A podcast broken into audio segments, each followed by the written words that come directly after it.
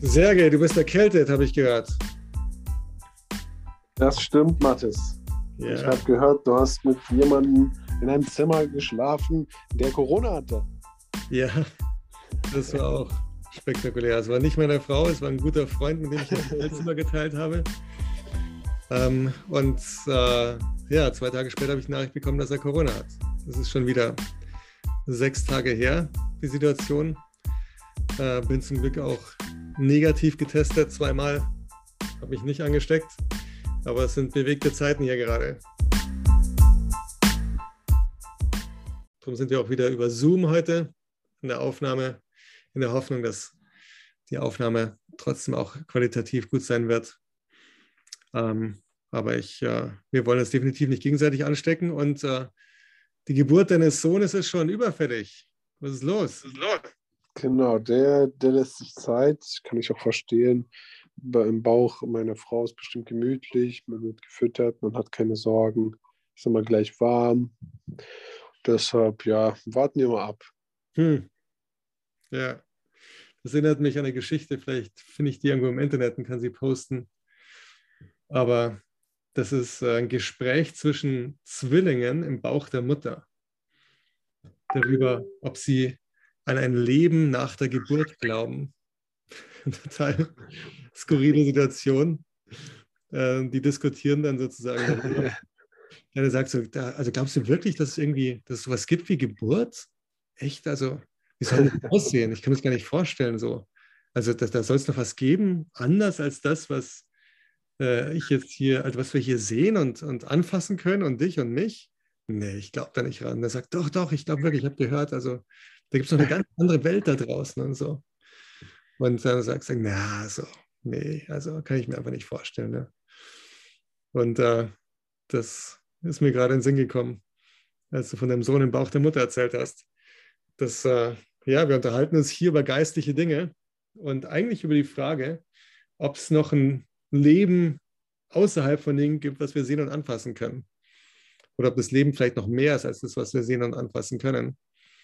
Und äh, irgendwo auch, ob es äh, ein Leben nach dem Tod gibt. Oder ob das, was wir hier äh, so tun und machen, nicht das ist äh, alles ist, was wir haben. Und dann eben das Licht ausgeht, wenn es vorbei ist. Ähm, und vielleicht sind wir zwei genauso wie diese zwei Zwillinge im Bauch der Mutter, äh, die mal irgendwann zurückschauen werden, sich schieflachen werden drüber, das, was sie da für Zweifel hatten und für Diskussionen hatten, bevor das echte Leben begonnen hat. Mhm. Das Bild, oder? Krass. Ja. So, das letzte Mal haben wir gesprochen über, ähm, über Sünde und ähm, auch über die Konsequenz der Sünde und über die Trennung von Gott.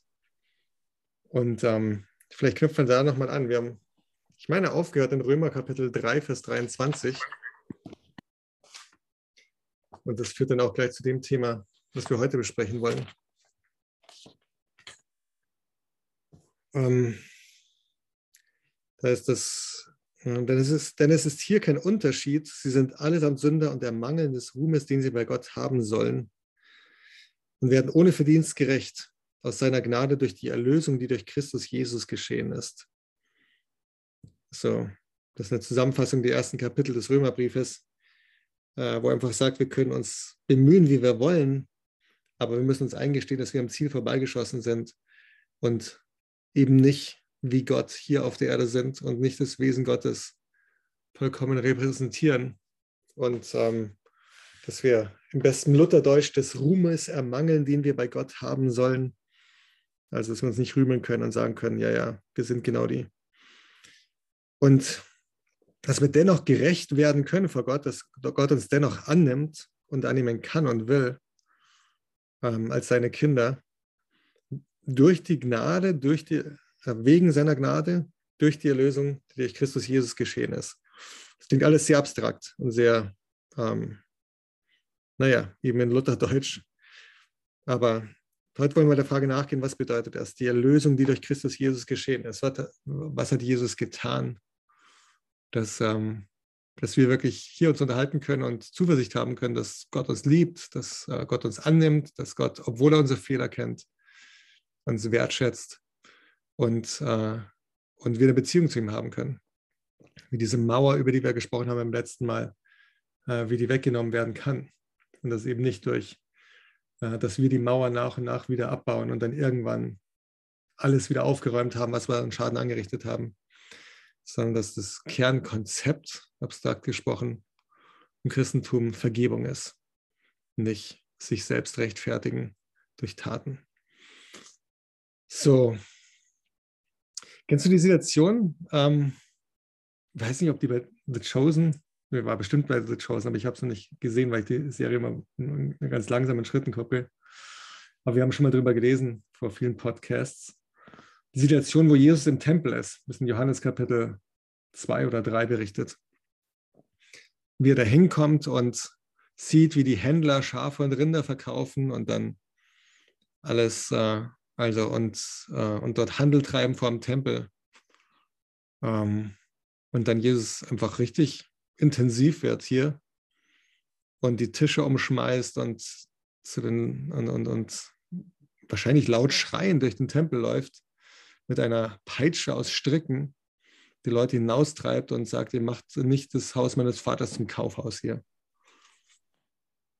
Was denkst du, was hat Jesus da so also an die Grenzen gebracht, dass er so reagiert hat und so, so intensiv und so stark reagiert und das Bedürfnis hatte, so ein klares Zeichen zu setzen? Ja, ich meine, hm, das ist ja ein heiliger Ort und weder, hm, weder diejenigen, die in dem Ort zu Gott kommen, ähm, bleiben, äh, bleiben inaktiv, bleiben passiv. Also wohl auch die anderen, die vorbeilaufen. Also niemand fällt das, niemanden fällt das Ganze auf.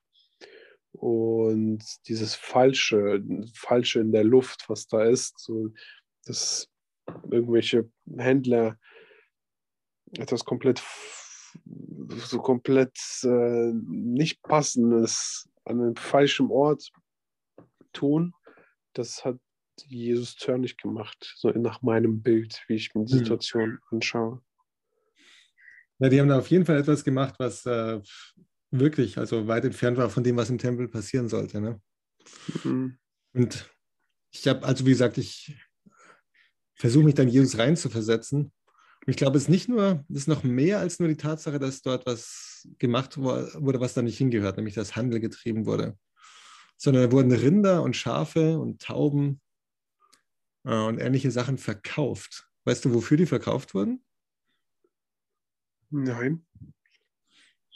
Die, der Hintergrund ist tatsächlich, dass ähm, gerade an diesem Ort gerade diese Tiere verkauft wurden, ist, weil im Tempel Opfer gebracht wurden. Und um zu verstehen, was Jesus gemacht hat, als er für uns gestorben ist, ist es wichtig, erstmal den Hintergrund der Zeit, der Kulturen des Alten Testaments zu verstehen, warum im Tempel Opfer gebracht wurden.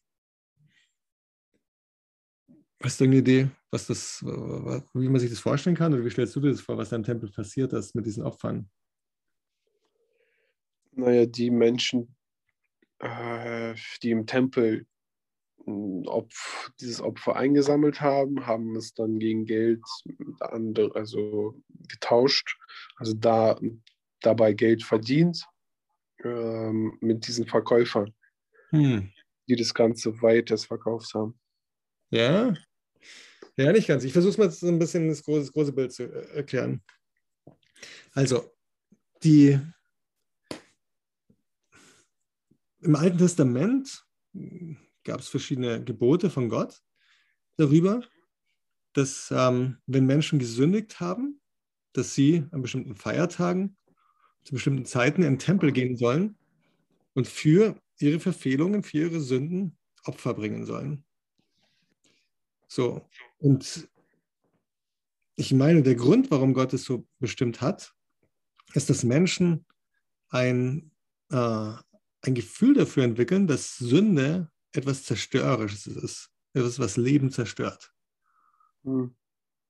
Und das ähm, auch, ich meine, das ist für uns ziemlich weit weg hier, ne? also keiner in Berlin. Also tatsächlich bis vor 20 Jahren gab es noch irgendwelche Schlachtungen, zum Teil Opferschlachtungen auf irgendwelchen Hinterhofen in Neukölln oder so. Ähnliche Dinge gibt es auch in anderen Kulturen. Ähm, das ist inzwischen noch nicht mehr, mehr erlaubt. Ähm, aber das war die normalste Sache der Welt damals für die Menschen. Und ich glaube, dass wenn ich jetzt mir so eine Familie vorstelle, lass uns sagen, eine Familie mit fünf kleineren Kindern, ähm, und die Kinder kriegen irgendwie mit, hier gibt es Stress zwischen Vater und Mutter und Streit und Vorwürfe und, ähm, und dann stellt sich raus, dass der Vater Ehebruch begangen hat. Ja? Also irgendwie seine Frau betrogen hat und fremdgegangen ist. Dann ähm, war jetzt der Weg natürlich zur Versöhnung zwischen den beiden, indem sie selber oder eher sie dann in dem Fall um Vergebung bittet und sie ihm vergibt. Aber es gab noch ein größeres Bild, und zwar, dass er gegen Gott gesündigt hat, weil Gott hat ihm also aufgetragen, dass er sich um seine Frau kümmert und für sie da ist und ihr treu ist. Und äh, dieses Versprechen hat er gebrochen. So, und um das zu heilen, muss jetzt der, der, der Vater hier in den, in den Tempel gehen und ein Opfer darbringen für seine Sünde. Und im Alten Testament beschrieben ist, dass für diese, ähm, also für, für, die, für das ein, ein Opfer, das sollte man jetzt nicht irgendwie ein Tier nehmen, was sowieso krank ist und bald sterben wird oder irgendwas, was alt ist und nicht mehr richtig zu gebrauchen ist oder so, dann sollte man das beste Tier auswählen, was man hat. Und wenn jetzt so eine Familie da irgendwie äh, ist und, und die haben dann sind vielleicht keine reiche Familie, sie haben drei, vier Tiere. Ich habe sowas mal erlebt in Marokko auf dem Dorf, äh, wo, wo es noch nicht mal eine Straße für Autos gab, äh, wie Menschen da zusammengelebt haben. Da, da wohnen die Tiere mehr oder weniger im Haus oder unterm Haus oder beim Haus und die Kinder wachsen da mit diesen Tieren zusammen auf. In so einer Kultur. So, und dann musste jetzt dieses, das, das beste Tier nehmen, was er hat, ein junges Lamm. Und das soll jetzt nehmen und dann in den Tempel bringen. Und die Kinder gehen mit und die ganze Familie geht dahin. Sie gehen alle in den Tempel. Und dann wird dieses Tier dort eben vor ihren Augen geschlachtet. Mhm. Und also Viewer Discretion advised, aber Schlachten heißt Schlachten. Ne? Also das ist für uns ziemlich weit weg, weil das alles in irgendwelchen Industriefabriken oder sonst irgendwas passiert. Aber da wird ein Tier getötet. Das Tier wird auf einen Altar gelegt, ähm, die Kehle wird durchgeschnitten, das Tier verendet langsam und während es dort verendet, fließt Blut, sehr viel Blut aus, der, aus den Arterien raus, aus den Venen raus. Und ähm, das sammelt sich dann an einer Rille am Altar, oder so ein, ja, wie so ein Abfluss. Und dann wird dieses Blut, was sich dort sammelt, genommen. Der Vater wird besprengt mit dem Blut. Und dann sagt der Priester, mit diesem Blut, durch dieses Opfer sind deine Sünden vergeben. So. Und ab dem Zeitpunkt hatte der Vater wieder Gewissheit, dass seine Sünden vergeben sind. Mhm. Stell dir mal vor, also wie, wie, wie gesagt, also für, für ein Kind heutzutage eine Schlachtung zu sehen, wäre wahrscheinlich ein traumatisierendes Erlebnis. Das ist nicht der Fall für Kinder automatisch. Also, weil sie einfach damit aufgewachsen sind, dass Tiere geschlachtet und gegessen werden. Ja. Aber was meinst du, wie, was, was haben die Kinder intuitiv mitgenommen, auch wenn sie die Theologie dahinter nicht verstehen oder sowas? Was haben sie gelernt über Sünde durch, diese, durch dieses Erlebnis? Was haben sie gelernt darüber? Das ist etwas, wie du auch gesagt hast, dass es etwas mit Tod zu tun hat, dass etwas Negatives ist, etwas Zerstörerisches, etwas Dramatisches, ja. etwas, was so ein, Trau ein Trauma symbolisiert und auch mit Tod verbunden ist. Ja, all diese Dinge, denke ich auch. Das, das war, also Menschen sind damit aufgewachsen im Bewusstsein, ja, dass Sünde etwas Zerstörerisches ist. Ne? Und das ist für Kinder also ein eindrückliches Erlebnis, was sie zumindest, also die Aufmerksamkeit darauf gelernt hat, dass das, was der Vater dort gemacht hat, zerstörerisches ist, auch wenn sie nicht alle Zusammenhänge über Ehe und Familie und Gesellschaft oder sonst irgendwas kennen. Haben sie gewusst, so okay, krass, also dieses Lamm das war so ein süßes Lamm und es war so ein schönes Lamm, das musste jetzt sterben wegen dem Mist, den der Papa gebaut hat. Krass. So. Okay, jetzt ähm, schauen wir mal ins Alte Testament mit diesem Gedanken. Also zurück, vielleicht schließen wir noch kurz den Bogen hier. So, jetzt kommt Jesus in den Tempel und sieht, dass die Leute dort ähm, diese Opfertiere verkaufen. Ja? Da sind Händler da und sagen, hey, komm her, hier kannst du kaufen so, kannst du dann opfern und dann Sünden vergeben, wunderbar. Das war im Prinzip nichts anderes als der Ablasshandel im Mittelalter, wo du irgendwelche Schuldvergebungsbriefe kaufen konntest und dann das Gefühl hattest, meine Sünden sind, sind, sind mir vergeben. Also Jesus sieht es und sagt, Moment, Moment, Moment, die Idee ist eine ganz andere. Die Idee ist nicht, dass ihr da hingeht und Geld dafür bezahlt, damit dann eure Sünden vergeben werden kann. Die Idee ist, dass mhm. ihr von euch das Beste bringt, was ihr habt. Und das gebt, damit eure Sünden vergeben werden können. Und dann lernt ihr wirklich das, was, was hier wichtig ist. Nämlich, dass Sünde zerstörerisch ist und dass es ein Opfer braucht, dass es vergeben werden kann. So, und weil er gesehen hat, dass diese, diese Idee dahinter komplett pervertiert wurde im Tempel zu seiner Zeit, durch diese Händler, die dann einfach das verkauft haben, diesen Quick Fix der Schuldvergebung, ähm, denke ich, das ist der, der Hauptgrund wahrscheinlich, dass er da so ausgerastet ist und so eine klare Ansage gemacht hat, an die wir uns heute noch erinnern, weil sie festgehalten wurde, weil sie so eindrücklich war im Jesaja Kapitel 9 und Kapitel 53, 59 haben wir das letzte Mal schon gelesen. In Jesaja geht es ziemlich viel um diese Dinge, über die wir gerade sprechen hier. Und Jesaja Kapitel 53. 53. Wir haben das letzte Mal schon oder vorletzte Mal wahrscheinlich äh, Jesaja 59 gelesen. Da geht es darum, dass eben unsere Sünde wie eine Mauer ist, die wir zwischen uns und Gott aufbauen. Jesaja 53 ist das prophezeit hier ähm, was damals für die Leute so grundsätzlich schon verständlich war, aber sie noch nicht richtig verstanden hatten, wie das alles zusammenkommen soll. So, und das hier in Kapitel 53. Ähm, ja, sehen, vielleicht liest doch mal den Abschnitt von Vers 1 bis Vers 6. Doch wer glaubt schon unserer Botschaft? Wer erkennt, dass der Herr es ist, der diese mächtigen Taten vollbringt? Gott ließ seine Diener emporwachsen wie ein Jungtrieb aus trockenem Boden. Er war weder staatlich noch schön. Nein, wir fanden ihn unansehnlich. Er gefiel uns nicht. Er wurde verachtet, von allen gemieden. Von Krankheit und Schmerzen war er gezeichnet. Man konnte seinen Anblick kaum ertragen. Wir wollten nichts von ihm wissen. Ja, wir haben ihn sogar verachtet. Dabei war es unsere Krankheit, die er auf sich nahm. Er erlitt die Schmerzen, die wir hätten ertragen müssen. Wir aber dachten, diese Leiden seien Gottes gerechte Strafe für ihn. Wir glaubten, dass Gott ihn schlug und leiden ließ, weil er es verdient hatte. Doch er wurde blutig geschlagen, weil wir Gott die Treue gebrochen hatten. Wegen unserer Sünden wurde er durchbohrt. Er wurde für uns bestraft und wir, wir haben nun Frieden mit Gott. Durch seine Wunden sind wir geheilt. Wir alle irrten umher wie Schafe, die sich verlaufen haben. Jeder ging seinen eigenen Weg. Der Herr aber lud alle unsere Schuld auf ihn. Ja, genau, liest doch mal noch weiter, Vers, ähm, bis Vers 7 auch noch, ja. Er wurde misshandelt, aber er duldete es ohne ein Wort. Er war stumm wie ein Lahm, das man zur Schlachtung führt, und wie ein Schaf, das sich nicht wehrt, wenn es geschoren wird, hat er alles widerspruchlos ertragen. Man hörte von ihm keine Klage.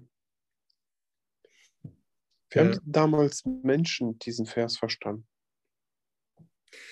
Also in der Geschichte Israels gibt es über Jahrhunderte oder zwei Jahrtausende immer wieder Hinweise darauf, dass ein Messias kommen soll, dass jemand kommen soll, der das Volk erretten wird von ihren Sünden ähm, und der das Volk befreien wird. Und in Jesaja gibt es auch sehr viele Hinweise darauf, wie das aussehen kann. Das ist jetzt 700 vor Christus geschrieben. Und das Ganze ist wie so ein Puzzle, glaube ich, für die Menschen gewesen, wo sie verschiedene Puzzleteile gesehen haben und versucht haben, sich irgendwie ein Bild davon zu machen, was, was das sein könnte, was es bedeuten könnte. Und das ist einfach ein weiteres Puzzleteil. Und das ist eine gute Frage, die du stellst. Also, was würdest du sagen, wenn du jetzt da gelebt hättest und du hättest, weißt, hier entsteht gerade ein Bild, wir haben hier verschiedene Puzzleteile über den Messias, ein paar sehen wir schon. Und jetzt kommt hier dieses neue Puzzleteil dazu. Was würdest du aus diesem Puzzleteil herausnehmen?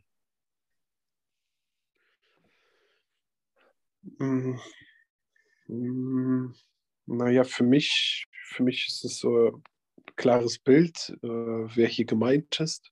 Ich versuche mich halt in, so in, in, die Juden hineinzuversetzen, die ja immer noch warten. Mhm. Und ich würde auf deren Stelle jetzt mir geschichtlich anschauen, okay, wem ist sowas mal passiert? Und anscheinend Beispiel von Jesus ist nicht eindeutig für die Juden. Äh, und die warten halt immer noch auf jemanden, der so misshandelt wird, der aber Juden retten wird. Ja. Ja. Es ist das Ganze vor Christus geschrieben, ne? Also es ähm, ja. muss verstehen, das ist jetzt im Deutschen hier ähm, zum Teil in der Vergangenheit gesprochen. Ähm, das ist bei mhm. prophetischer Sprache durchaus so, dass es so gesprochen wird, als wenn es schon passiert wäre. Ich gehe jetzt da nicht auf alles Details ein, aber im Hebräischen gibt es diese Zeitformen tatsächlich gar nicht bei den Verben oder so. Ähm, genau, aber es geht um jemanden, der hier von den Menschen gehalten wird für jemanden, der irgendwie bloß so Abschaum ist. Die sagen so, boah, was ist das für ein unwerter Typ hier, voller Schmerzen, voller Krankheit, der leidet hier. Ähm, wahrscheinlich hat er irgendwas verbrochen, er, ihm wird eine Strafe auferlegt. Wahrscheinlich ist gerecht, was ihm hier wieder steht, was ihm hier widerfährt. Und dann plötzlich die Erkenntnis, dass er, also ihre eigene Krankheit und ihre eigenen Leiden, ihre eigenen Schmerzen und ihre eigene Sünde, ihre eigene, also auf sich nimmt, dass er wegen ihrer Missetat, heißt es bei mir in Vers 5, verwundet wurde und um ihre Sünde willen zerschlagen wird, dass auf ihm die Strafe liegt, die ihnen eigentlich also zugedacht sein müsste. So. Und dass sie durch seine Wunden geheilt sind. Im Prinzip, was hier vorausgesagt wird, ist, dass es einen jemanden geben wird, der kommen wird, der selbst, also dieses Opferlamm sein wird, und ein für alle Mal auch diesen, diesen ganzen Opferkult beenden wird, weil er sozusagen für die Sünden aller Menschen sterben wird. Und dass, dass, dass dieses Opferleben aufhören wird, weil es ein Opfer geben wird, was äh, wiederum das vollkommene, Jesus wird ja als das Lamm Gottes dann auch bezeichnet, äh, also aus verschiedenen Gründen, äh, eben aus genau aus diesem Hintergrund weil er eben dieses, dieser vollkommene Mensch war, der selbst keine Sünde hatte und, äh, und im Prinzip genau dieses vollkommene Opfer bringen konnte. So. Das ist jetzt der Hintergrund von all dem, was wir, ähm, äh, was ich vorschlagen würde, was wir, äh, bevor wir noch ein paar andere Sachen angucken jetzt gleich, aber was wir im nächsten Podcast einfach mal im Stück lesen wollen diese ganze äh, Passionsgeschichte von Jesus, wie er tatsächlich das, was hier prophezeit wurde, tut, als er am Kreuz, als er, als er hingerichtet wird und ihm all diese Leiden widerfahren, von denen hier die Rede ist. Ähm, jetzt die, dieses, äh, wie sagt man, äh, ich, mir fehlt das Wort hier, nicht dieses Symbol, sondern dieses Thema, kann man das so sagen? Also ein Mensch opfert sich hier zum Gewinn und Nutzen für viele. Ich glaube, das ist was, was uns Menschen total bewegt. Immer wieder. Mhm. Also warum? Einfach weil das, also das ist eines der Themen, was sich immer und immer und immer wieder wiederholt. In Filmen zum Beispiel. Welche Filme fallen dir ein, wo einer sich einsetzt und Superheldenfilme. Superheldenfilme, ja. Batman, Spider-Man und so weiter. Dass einer kämpft, dann wird er verwundet und dann gibt er alles und er weiß, wenn er es nicht durchzieht, dann wird die Welt nicht gerettet. Ne?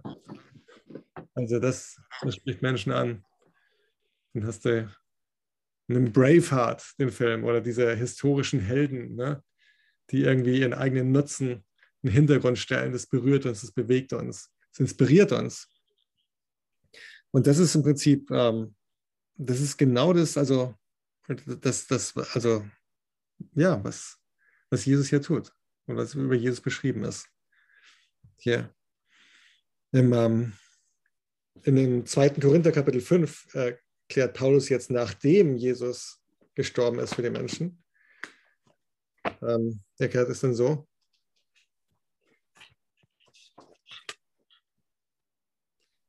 Zweiter Korinther, Vers, ähm, 2. Korinther 5.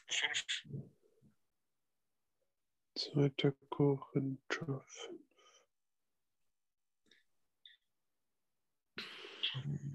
Mhm. Vers. Wir lesen auch mal den ganzen Abschnitt, Vers äh, 17 bis ähm, 21. Gehört also jemand zu Christus, dann ist er ein neuer Mensch. Was vorher war, ist vergangen. Etwas völlig Neues hat begonnen. All dies verdanken wir Gott, der uns durch Christus mit sich selbst versöhnt hat.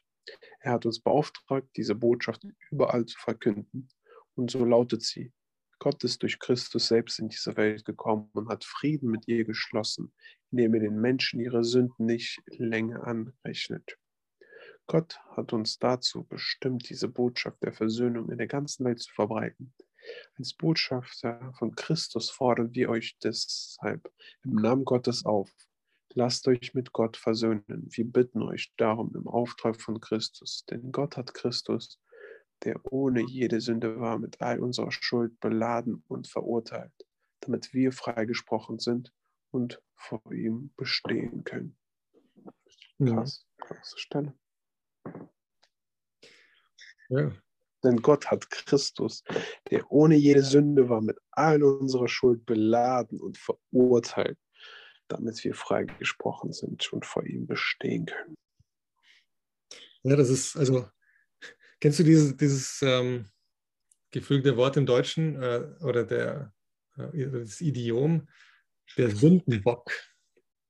Jemand Sündenbock machen. Das ist tatsächlich also ein äh, Bild aus dem Alten Testament. Also äh, was ich jetzt gerade beschrieben habe, wie es, äh, was ich vorher beschrieben habe, ist, dass wie das in Jerusalem im Tempel gehandhabt wurde. Ähm, es wurde auch im Alten Testament beschrieben, dass Dorfgemeinschaften zum Beispiel zu bestimmten Feiern, ähm, also einen Bock bestimmten nehmen sollten, der äh, und dass man symbolisch alle Sünde auf ihn lädt und ihn dann aus dem Dorf treibt. Und der dann verändert in der Wüste. So, und, ähm, und im Prinzip, was, was Paulus hier sagt, ist, dass äh, was Jesus gemacht hat, als er am Kreuz gestorben ist, ist, dass er sozusagen all diese Sünde auf sich genommen hat. All dieses Leiden, all, all diese die Verfehlungen auf sich genommen hat. Gut übersetzt hier, denn er hat den, der von keiner Sünde wusste. Jesus war jemand, der sozusagen dieses reine Opferlamm war, das gar keine Sünde hatte, für uns zur Sünde gemacht hat damit wir vor ihm gerecht sein können. So. Das, kennst du den Film The Green Mile? Ja. Das ist auch wiederum, also so, denke ich, genauso ein Bild, ne? Von, von jemandem, der all dieses Leid auf sich nimmt, sozusagen, und selber daran verändert, aber andere Leute befreit von ihrem Leid. So. Und, und Paulus sagt in dem Zusammenhang, okay, weil Jesus so war, sind wir jetzt Botschafter an Christi Stadt, also stellvertretend für Christus. Helfen wir Menschen, dass sie sehen können, ihr könnt versöhnt werden mit Gott. Ihr könnt eine Beziehung zu Gott haben. Ihr müsst nicht so tun, als Gott, als Gott nicht gäbe. Einer der Hauptgründe, denke ich, warum Leute die, die Existenz von, von Gott irgendwie von sich weisen oder so ist, weil sie das Gefühl haben, sie, sie müssen gegen irgendjemanden Rechenschaft geben und intuitiv wissen sie, sie würden da nicht bestehen. Und dann ist es einfacher zu sagen, den gibt es ja gar nicht oder ich ignoriere ihn. Mhm. So. Jemand, der ein gestörtes Verhältnis zu seinen Eltern hat. Und ähm, er sagt, nee, also Jesus hat diese ganze Sünde auf sich genommen und wir sind jetzt Botschafter, die sagen, lasst euch versöhnen mit Gott. Es geht darum, dass ihr mit Gott versöhnt werden könnt. Ähm, ist noch ein Gedanken zu der Stelle hier? Ist einfach eine krasse Stelle. So ein Schild. Schild, was, was auf sich so viel äh, auf sich genommen hat. Hm. So viele Schlüsse, so viele ähm, wie Schmerz für uns alle genommen hat, obwohl er keinem was nie angetan hat. Ja. Ja. Ja. So, und ähm, zum Schluss lesen wir noch die Stelle im ersten Petrus. Das ist der Petrusbrief, Kapitel 2.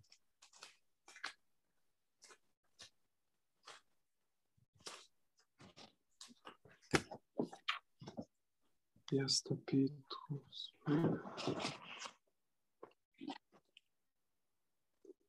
Kapitel 2, Vers 21.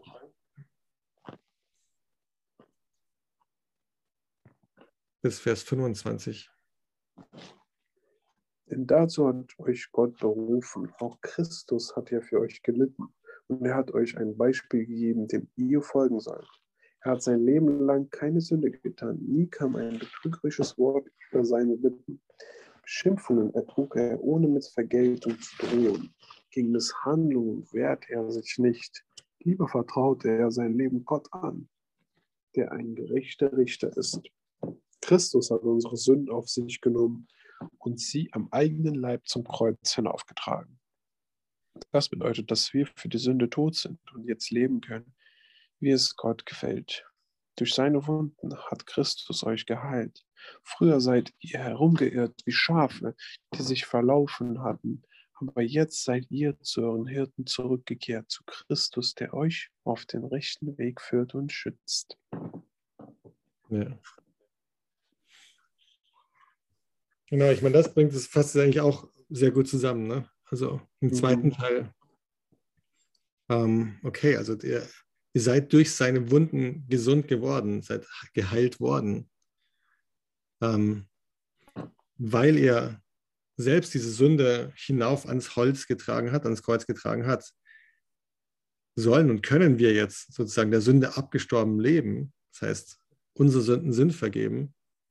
Und wir können auch Kraft auch schöpfen, wirklich, also, also nicht mit Sünde zu spielen, weil wir sagen, dass Jesus ist dafür gestorben.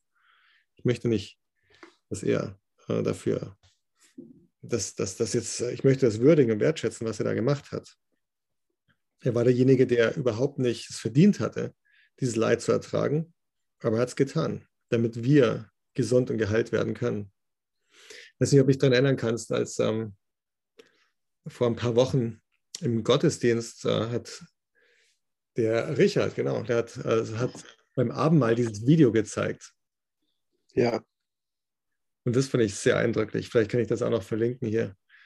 Äh, das ist ähm, einfach, das, also eine, eine Aufnahme von einem Vater, der, damit sein Sohn gerettet werden kann, der Herz, einen Herzfehler hat, der unheilbar ist und bald zum Tod führen wird, sein Herz spendet und selber daran stirbt. Und das Video ist es tatsächlich kein reales Video von einem Mann, das ist jemand, der das so, ja, also sich überlegt hat, wie das sein müsste für einen Vater. Und äh, der im Prinzip jetzt ein Video hinterlässt für seinen Sohn. So. Aber äh, ich fand das unglaublich bewegend. Also, also in diesem mm. Herz, diese Liebe zu spüren, wo, der, wo der Vater dem Sohn auch nochmal was mitgeben will. Und das Erste ist, dass er wirklich ihn so sehr liebt, dass er wirklich sein Leben für ihn gibt. Ähm, aber auch ein paar Sachen am Herzen hat, wo er sagt, okay, pass auf, damit auf. Also bitte mach das nicht hier. Behandle Frauen wirklich gut. Also äh, und, und verschiedene andere Sachen. Und, und ich glaube, das bringt für mich so auf den Punkt, wenn ich wirklich verstehe, dass Gott das aus Liebe getan hat, dass Jesus sich hier geopfert hat, obwohl er unschuldig war, aber er wusste, wir brauchen ein neues Herz. Und dass er sozusagen sein eigenes Herz gespendet hat oder herausgerissen hat, damit dieses Herz in uns dann einfach Leben hervorbringt. Das ist für mich einfach eine riesen Inspiration und eine Würde, einfach zu sagen, wow, ich möchte mein Leben so leben, dass das wirklich dieser Tod ja. nicht umsonst war. Hm, und ja, und ich möchte das, was der Vater mir noch mitgibt auf dem Weg, möchte mir wirklich zu Herzen nehmen und ernst nehmen. Weil, ja, einfach, weil er das aus Liebe getan hat. Und, und, und das ist für mich keine Lasten, kein Zwang. Ich muss Gottes Gebote einhalten. Nee, das, was er mir mitgegeben hat, das ist gut und ist wichtig und, und ich vertraue dem, weil ich meinem Vater vertraue. So. Und das ist für mich das, das im großen Bild, das, worum es beim, beim Kreuz geht. Ja? Und bei dem Kreuzestod Jesu, dass Jesus sich da geopfert hat, dass Gott das Beste, was er hatte, sein Herz, Jesus, gegeben hat, damit wir leben können und damit wir eine Beziehung zu ihm haben können. Und das ist für mich, woraus, also, ja, die Kraft kommt und kommen kann, für jeden Christen einfach ein Leben lang, ein Leben zu führen, was, was Gott verherrlicht, was äh, Gott also hier widerspiegelt auf der Erde, woraus die Kraft, die Motivation kommt, äh, um Christ zu sein. So. Und beim nächsten Mal wollen wir dann einfach mal ähm, am Stück mal lesen, äh, was Jesus da getan hat und wie das beschrieben ist. Und vielleicht noch ein Stück näher rankommen an, an die Liebe, die da dahinter steckt. Also was Krasses zu tun für uns.